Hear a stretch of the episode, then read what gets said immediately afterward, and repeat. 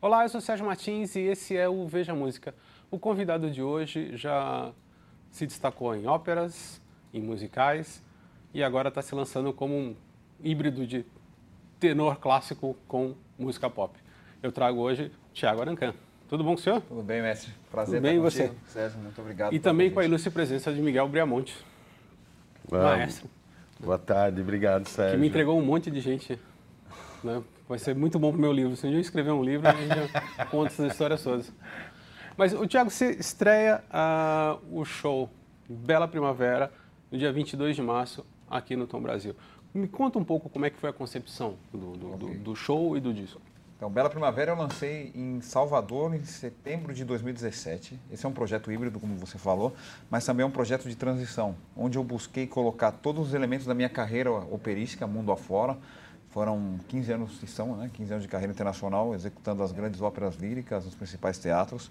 E eu queria ter um projeto onde eu não fosse um intérprete, não fosse um personagem, que fosse Tiago Arancan. E por isso nasceu uma, uma turnê. Primeiro nasceu um projeto, um CD, onde eu, onde eu interpreto músicas do, do repertório internacional, como Aleluia, My Way Mondo, algumas áreas de ópera também, e a junção de uma orquestra de cordas e uma banda pop. Então, Bela Primavera eu lancei em Salvador, já rodei Curitiba, Rio de Janeiro, voltei a Salvador e venho estreia em São Paulo pela primeira vez no dia 22 de março, no Tom Brasil, aqui em São Paulo. O- o- antes você já tinha tentado fazer uma incursão ah, ah, pelo pop, né? Você lança um disco com o Dudu Borges, que era um Isso. cara ah, ah, mais voltado para o meio sertanejo pop, digamos assim. Como é que foi essa experiência? O que- o que, que mudou? É, eu dessa- comecei, comecei a dar saltos naquela época porque eu sempre tive consolidado a minha carreira de ópera e sempre senti falta de ter essa linha de frente onde Tiago Arancan é o, é o cantor, é o artista e não um personagem como Cavaradossi, Turido e tantos outros. Então, em 2011, através do escritório que eu trabalhava aqui no Brasil, eu pus- propus para o escritório, eu falei, eu quero entender quem é o produtor do momento no Brasil. Aí me falaram, Dudu Borges está se despontando, é um cara que ganhou Grammy, mas é do mercado é, pop sertanejo. Eu falei, é interessante, buscar alguém que seja um oposto daquilo que eu venho fazendo, para tentar desbravar junto e tentar construir junto. E naquela época eu estava com uma agenda atolada, era mundo afora, 22 produções por ano, a média, 85 apresentações em países distintos. Então eu estava com a agenda full, full, full. Mas qualquer brecha que eu tinha na agenda, eu vinha ao Brasil para sentar com o Dudu e tentarmos fazer os arranjos de algumas músicas que eu, na época, decidimos no repertório. Inclusive, algumas dessas músicas tem no meu projeto, que é Il Mondo, que é uma canção tradicional italiana que, inclusive, ganhou o Festival de Sanremo. E tentar buscar os elementos de pop com o clássico. Foi o primeiro passo, foi a primeira sementinha. Mas aquilo não nasceu uma turnê por conta da minha agenda, também a, a mudança da, da, da gerência da minha carreira. E aí não acabou nascendo aquilo. Mas foi uma experiência boa, porque eu comecei a frequentar um mundo que eu estava querendo buscar, que era um mundo mais popular, um mundo onde é mais dinâmico a questão de cada mês tem que lançar uma música, mudar o arranjo, não tem que respeitar por não por critério, mas sim por pela questão do mercado o arranjo. Você pode pegar uma música e você pode variar e fazer aquilo que você quer. Ao contrário da ópera, que você tem que respeitar a partitura do compositor e dar, claro, a interpretação a nível de dinâmica. Então, foi aquela primeira sementinha que despertou em mim tudo aquilo que está sendo hoje. você né? tem uma curiosidade que é o seguinte: ah, você falou que você começou cantando em festa de música italiana, né? Comecei. Eu Como é comecei era num coral infantil em São Paulo com uns 6, 7 anos. E a partir dos meus 12, 13, a italianada toda aqui de São Paulo, comecei a me inserir nesse mercado e, e fiz as principais festas. Eu fiz San Gennaro, San Vito, Aqueropinta e cantando, seja solo, seja com um projeto que era os Três Tenores do Brasil, É. com alguns amigos, com as bandas italianas. O que, que você cantava na época? Ao Sole Mio, Funicular. Canta um pouco aí. Anna tu sole più bello in e o sole mio stan fronte a te o sole o sole mio stan fronte a te sal fronte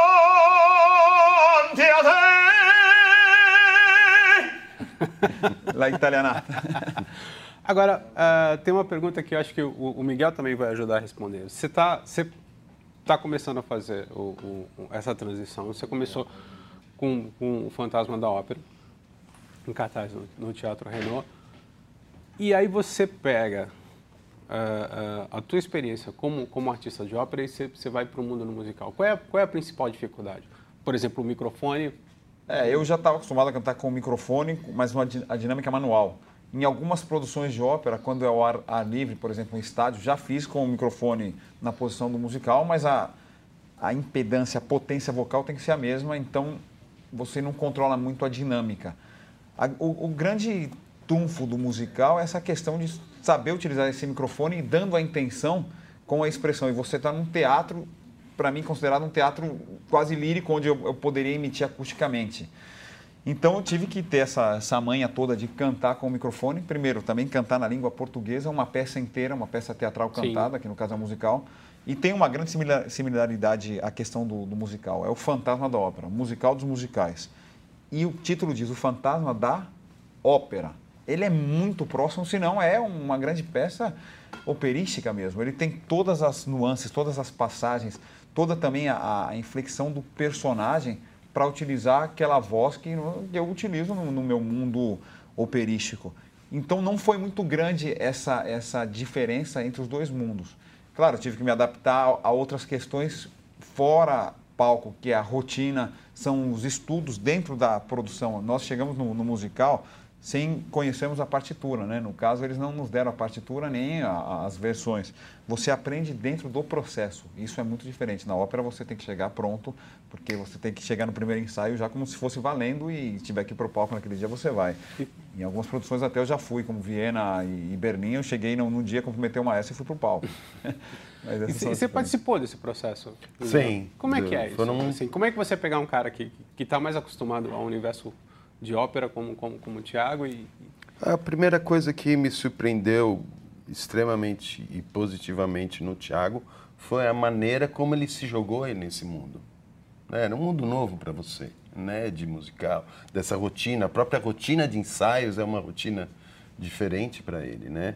E a maneira como ele se jogou para construir a personagem, para construir a voz do fantasma, foi uma coisa, foi um processo muito bonito dali, muito bacana. Que inclui, inclusive, um, um, um, uma visita ao Harold Prince, que é o, foi. o diretor do, do Fantasma original. É, eu tive que... Aliás, hoje foi aniversário dele? Foi ontem, ontem? Aniversário, aniversário dele, acho que 92 anos. Nossa. E ainda é ali, todo ativo. é. É, todo esse processo, nos processos de, de audições, eu não tinha agenda para executar lá no Brasil, a, a, segunda parte das audições. Eu estava em turnê entre é, Lituânia e Canadá, então, com a, a direção da, da, Time for Fun, eu teria que participar do outro processo de audição. Então, foi a primeira vez a Nova York, em março, fiz um, uma work session e audição, e na sequência um vídeo enviado ao compositor, André Lloyd Webber, que validou a minha aceitação para o personagem. E na segunda etapa eu fui a Nova York para conhecer o Harold Prince. Acabei fazendo uma entrevista com ele, era uma entrevista que deveria durar 10 minutos que era o tempo limite da, da imprensa. Fiquei 45, batendo papo, falando de ópera, cantando, e, enfim, batendo um papo bem, bem gostoso, bem produtivo com ele.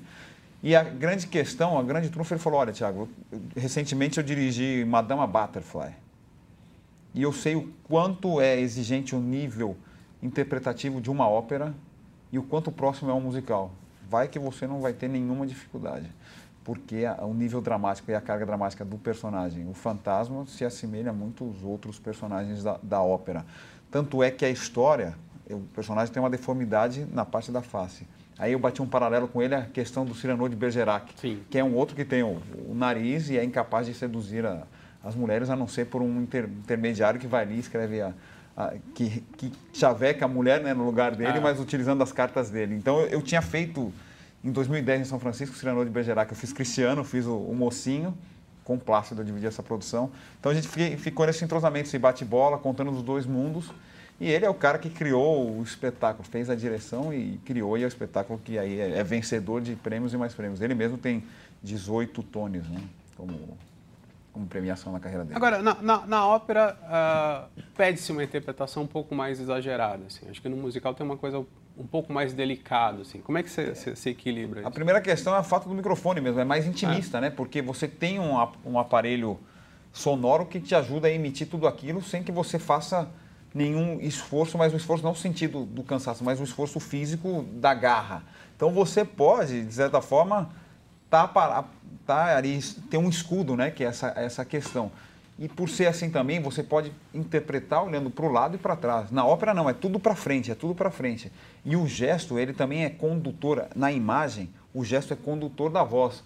Tem muitos casos, numa área famosa que você conhece, que é Nessun Dorma, que tem tenores que não vão no si natural, mas o gesto e a abertura da boca certo. e a orquestra com o, o, a trompa mandando aquele, aquele, aquele si natural, que a pessoa fala, puta, aquele cara segurou. E não é. É tudo visual. Então, a ópera exige muito isso. E também é, é muito é, exagerado a ópera. Por exemplo, tem cenas que, para fazer um paralelo com o musical, no musical a ação resolve-se em, em 30 segundos. Uma cena, ah, cheguei, te cumprimentei, saí, o nosso opositor está chegando, a gente vai e corre. Na ópera, não. Se ele chega, a gente fica, se andiamo, não, stiamo qua, de lá, de não, suju. 5, 10 minutos criando uma, uma ação que dura 3 segundos. Acho que eu comentei contigo, eu lembro que eu assisti a, a, a ida no Metropolitan recentemente. Acho que ela demora uns 15 minutos para morrer, né? É. Em determinado momento eu me dei vontade de levantar e falei assim, filha, morre logo, eu tenho que pegar um metrô, eu tô longe aqui do Tem a, a, mesma a ópera Um Bala em Máscara, Gustavo III, ele, na história real, ele morre seis ou doze dias após ao, ao, ao, atentado durante o baile de máscaras no, no, castelo em Estocolmo. Na ópera, ele, ele conta isso em 15 minutos cantando, sofrendo e morre naquela noite. Mas na realidade, na história real, ele morre seis dias depois ainda.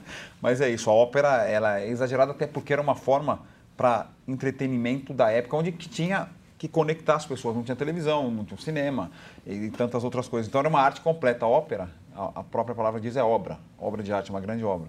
Junção do teatro, da dança, da música e tudo aqueles, aqueles é, artifícios para aprender a, o, o, povo e, e, e, dar entretenimento. O Plástico do Domingo, na, na, na, década de 80, gravou um disco, que era, que era um híbrido também, de, de, de canções pop com, com, com, com um pouco de, de, de, ópera. Ele, ele foi uma referência para você na, na, na, hora de fazer esse trabalho, mesmo que porque você conhece o Plácido, você já conversou com o Plácido, qual foi a tua principal referência na hora de fazer uh, uh, o, o, o, Bela Primavera e levar isso para o palco? Olha, grandes tenores, até mesmo Mário Del Mônaco já fazia isso, popularizava utilizando músicas napolitanas na época, porque era o mais popular que eles tinham, isso na década de 50, 60. Depois Corelli, em consequência, e até lá atrás, Dilia e Caruso se a gente for bem para trás. O Dilia fez o South Pacific, né? Fez o South Pacific também. E ele tinha uma voz flautada que era é. muito bem para esse repertório todo. O que, que acontece? É assim, quando a gente transpira um universo da ópera, que a gente consegue ser o, o dono, né? Como fala na Itália, o padrone della voce, né? E a gente consegue usar a voz pra, em vários caminhos, é, é sonho de qualquer pessoa poder sair, fazer vários repertórios e buscar novas não, não, não barreiras, mas vencer essas barreiras e abrir novas fronteiras. Né? E isso o Plácido fez muito bem, e não só a junção dele com o Pavarotti, com Carreiras, os três tenores, foi a forma de não tanto popularizar a música em si, mas popularizar o lugar, mostrar para o povo, mostrar para a massa que aquele trabalho que é no teatro, que era conceituado para a elite, pode ser apresentado em qualquer lugar e de qualquer forma com a mesma qualidade. Então, sim, ele foi um, um, grande incentivo para mim. Nós discutíamos muito isso. Tanto é que na época que eu fui a Nova York, que ele tá, a gente estava em produção em, em Washington fazendo Madame Butterfly, ele regia minha, minha, minhas apresentações. Nós fomos a Nova York e o Bocelli, naquela, naquela ocasião, estava em Nova York, que ele alugou o Metropolitan. Ele alugou de, do bolso, alugou o Metropolitan para as apresentações dele. Foram quatro e faltavam ingressos porque para tão tamanha popularidade que ele fez com a capacidade dele interpretativa, canto, expressão, de tirar essas barreiras e mostrar para o povo que essa arte pode ser apresentada. Como o próprio Pavarotti quando se reunia com cantores pop. Né? Exato, com, o Vox, com, é. com Zucchero, Lúcio Dalla e tantos outros. Mas sim, essas inspirações foram.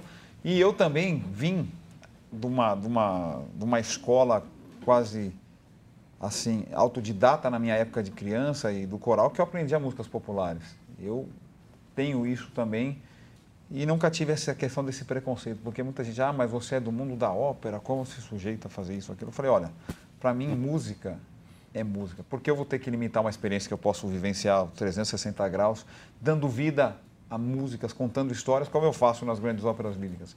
Se me faz bem, eu consigo passar minha mensagem, eu sou feliz com aquilo, é música, para mim é música. O... teve uma apresentação que você ficou suspenso atrás do anjo durante o quê? 40 minutos? Por volta disso.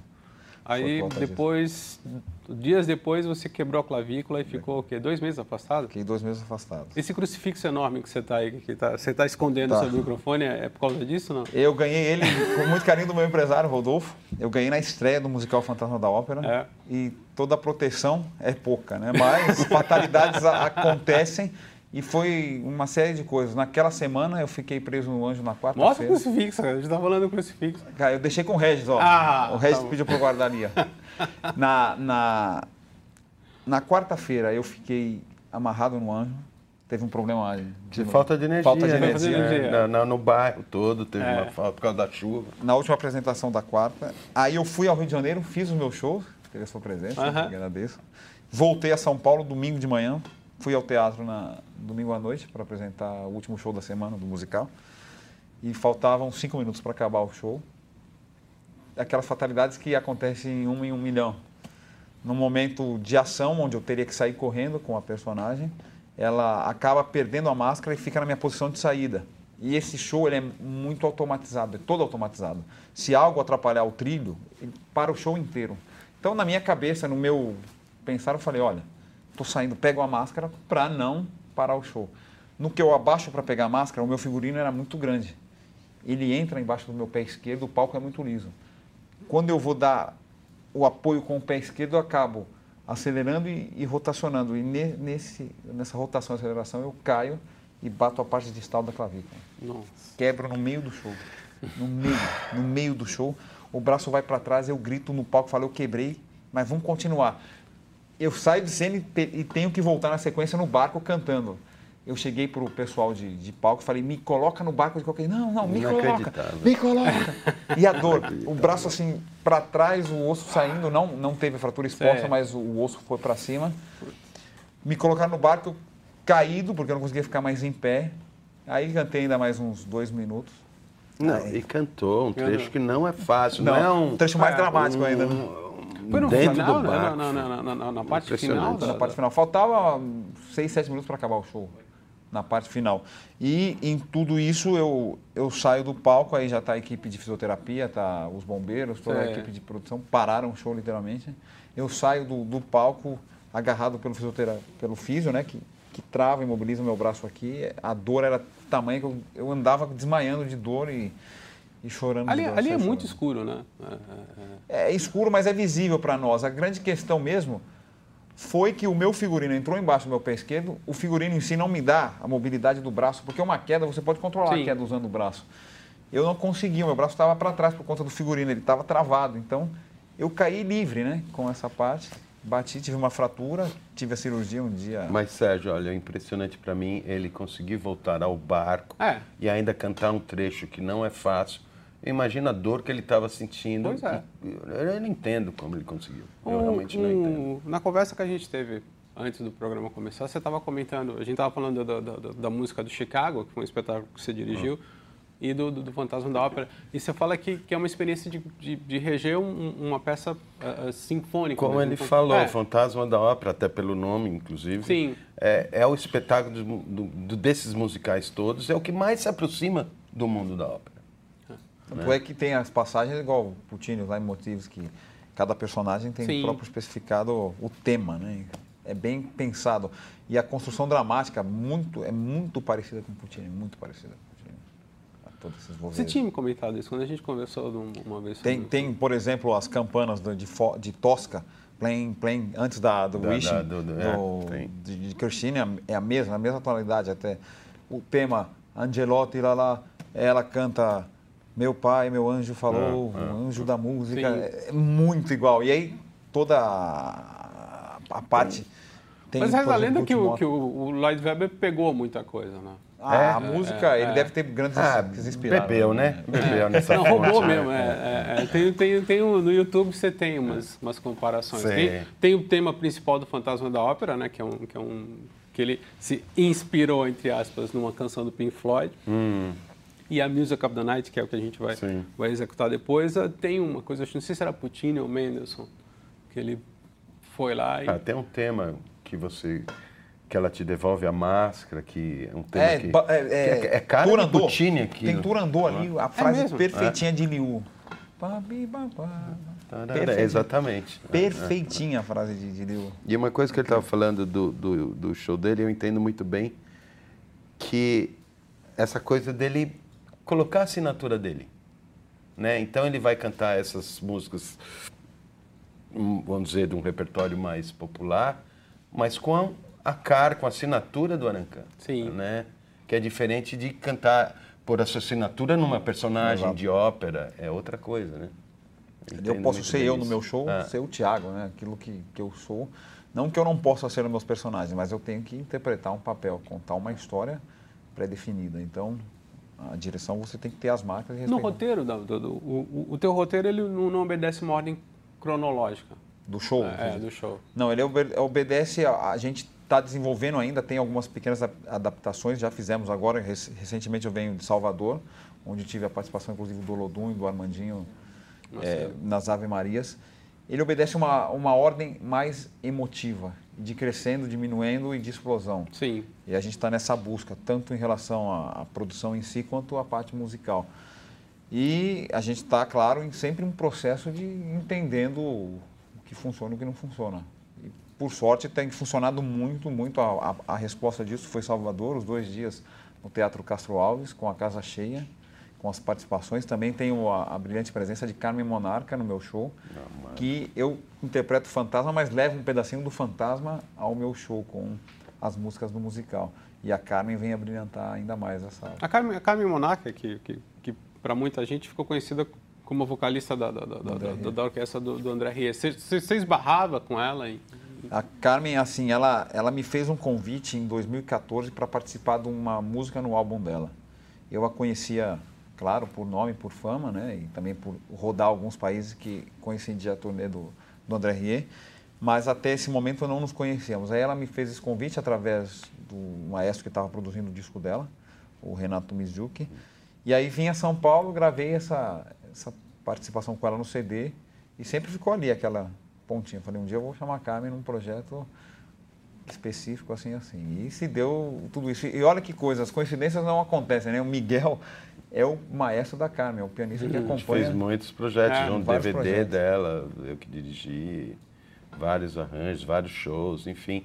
Gozado isso, né? É, a gente não é o acabou. né? É essas a- conexões, né? Conexões. E são os presentes que eu e a ganhei hora que eu né? soube que ela estava. Primeiro, ela me falou de que tinha te chamado para Pro- participar pro no, CD. no trabalho dela. E aí, quando ela me falou que ele a tinha chamado, nossa, eu falei, uau, que legal. E você vê é, os presentes que também o musical me deu, várias pessoas, vários, vários grupos. Até é bom entender, muitas pessoas falam, ah, mas por que você voltou ao Brasil? Porque você, a ópera, em si- eu- primeiro eu não deixei a ópera, eu agora tive que cancelar alguns contratos e não aceitar outras propostas por conta do musical. Mas até o ano passado eu estava em produção, fiz Carmen, fiz Trovatore, fiz Tosca e Butterfly, mundo afora. Vim, fiz o musical, ganhei vários amigos, vários presentes que o musical me deu. O que acontece? Eu, 15 anos rodando o mundo afora. É um ambiente lindo, maravilhoso ao âmbito do trabalho, mas pessoal, você é sozinho sempre. Você acaba uma produção, você faz aquela galera ali, conhece, mas acabou aquilo, aí você vai para outro país, sempre sozinho, sem os Cara. amigos, a família, sem a essência. Então eu precisava um pouco disso também, voltar, porque na minha, na minha época de estudante, meu sonho era ir para fora e conseguir algumas coisas. Eu acabei conseguindo até além daquilo que eu imaginava. E eu sou uma pessoa também assim inquieta, nunca é pouco para mim no sentido de desbravar, de entender, de conhecer, de aprimorar e de aprender. Então me faltava naquela época algo que era ir para fora e desbravar. Desbravei, consegui, fiz o nome, tenho o nome, falei, me falta ainda algo. Voltei para cá, vou fazendo, desbravando e não para, é contínuo processo de, de amadurecimento, de pesquisa, de melhoramento, porque a gente vai em contínuo melhoramento. Ainda mais na parte vocal interpretativa, o canto mesmo, a voz do homem, ela vai amadurecendo até os 45 anos de idade. Então eu estou em plena fase de ama- amadurecimento vocal mesmo a nível de canto lírico. Né? E isso, o processo do musical também me dá essa continuidade de estar tá dia a dia repetindo o mesmo repertório e cantando a mesma região de canto, acaba criando uma zona de conforto. Aí eu saio dela quando eu vou para os meus shows e coloco as, algumas áreas de ópera. Hum, hum, não é bem assim, não. Não é bem assim, não, porque tem... no dia a dia, Do... cada dia, ele me apresenta, eu estou lá regendo, ele me apresenta alguma coisa nova, ele me traz um uma dinâmica diferente para algum momento. Tanto que a gente, é, vai, vai, vai, a gente vai lá, é cara, foi lindo o que você fez hoje. Uhum. Eu tive que segurar a orquestra porque você fez uma Sim. coisa super suave. Ali você mandou uma é, ira. É uma pesquisa é, contínua. Até tem um Benemino Dili, um, um, um, cantor da época, virou para ele e falou: Maestro, até quando você estudou? Ele falou: oh, saí do palco, acabei. Até agora eu estava estudando. Cada apresentação é um estudo novo, uhum. é uma colocação nova. E cada dia você está numa condição física nova também. Você acorda ou é, para baixo sim, ou para cima. É. Agora, Miguel, você está um tempão aí, né? Você começou com o Lemis? O Lemis, não, o, o, Na verdade, vez... meu primeiro musical foi em 84. Nossa, Tinha dois anos. Não, não fala essas coisas, não. Tinha dois anos. Não, a gente começa a, a falar que na cidade. Amapola, né? música é. minha, mas eu fiz... Antes desses todos, desse boom de musicais, eu tinha já feito alguns até como pianista, como assistente, fiz aquele Evita lá na década Sim. de 80. Com o Tacla? O... Não, não, não foi o Tacla, era, do... era com a Cláudia Ai, e o... Era com a Cláudia, Cláudia Mauro Mendonça e o, ele, o Carlos Strasser o e depois o O Chico Campos, aí depois fiz Ré com o Jorge Fernando, o Jorginho, o enfim, tem uma série de musicais no, no, antes desse boom. Aí eu entrei na. Fiz Vitor Vitória, Sim. com o Tacla. O que, que te atrai no musical? O teatro. É. Teatro. Eu amo teatro. Na verdade, eu amo música, eu, eu amo dramaturgia musical. Eu gosto de música para contar a história. Seja ela qual for, balé, cinema, teatro, musical, ópera, seja o que for. Tanto que tenho maior vontade de compor uma ópera, muita vontade. E o maestro, o maestro, além de ser o regente tudo isso, é um ótimo didata. Ele explica para nós mesmo, ensina para nós muitas coisas. Isso é bom, porque você chega num mundo que é todo dia fazendo a mesma coisa. Aquilo também não é a questão dessa zona de conforto, é que é todo dia a mesma coisa. Imagina. Que é um Você está no automático né? quase, né? É. E cada dia ele chega na preparação, que a gente tem um aquecimento vocal antes, ele dá uma nota, comenta reensaia certas coisas. E faz uns jogos, umas brincadeiras, para trazer o frescor né? para o dia a dia. Para né? o dia a dia. Porque é, é todo dia. Sete por semana. Às vezes oito, Às né? vezes oito para você, o que, que te, tá te atraindo mais nesse universo? De você sair da ópera para cantar para uma plateia que muitas muitas coisas nunca foi numa casa de ópera. As pessoas que foram, foram te ver no, no, no Bela Primavera, por exemplo, tinha boa parte ali que não, não, frequentava uma casa de ópera. É, a primeira questão é voltar ao meu país, cantar para o povo do meu país, que, querendo ou não, é uma felicidade grande. Depois eu sempre busquei, humildemente da forma do meu trabalho, a difundir a música, digamos, clássica, mas mais que a música, a forma de cantar e interpretar, porque algumas músicas são populares. E democratizar a música, eu acho que é uma forma de democratizar. O meu projeto, eu busco isso, eu tenho incentivo para isso e uso também disso para democratizar com preços acessíveis e mostrar e criar aquela curiosidade e interesse de uma pessoa amanhã ou depois, uma criança, assistir um musical e assistir a ópera e se interessar pela arte. Porque a arte, assim como tantas outras coisas, ela se for bem aplicada, ela, ela tira da rua, né? ela dá essa condição, ela tem um cunho social que ela pode melhorar uma sociedade. E esse é meu intuito, é poder democratizar a música e levar a arte para quem quer que seja e que receba isso da melhor forma possível, porque eu faço na sinceridade e com a verdade, aquilo que eu gosto de fazer. Não tem melhor lugar do que estar em cima de um palco e poder cantar. Isso é que me faz bem, me faz feliz. Bom, chegamos ao fim do nosso Veja Música. Eu queria agradecer muito ao Thiago Arancan. Obrigado, Sérgio. A nossa participação especial de Miguel Briamonte. Obrigado e até o próximo Veja Música.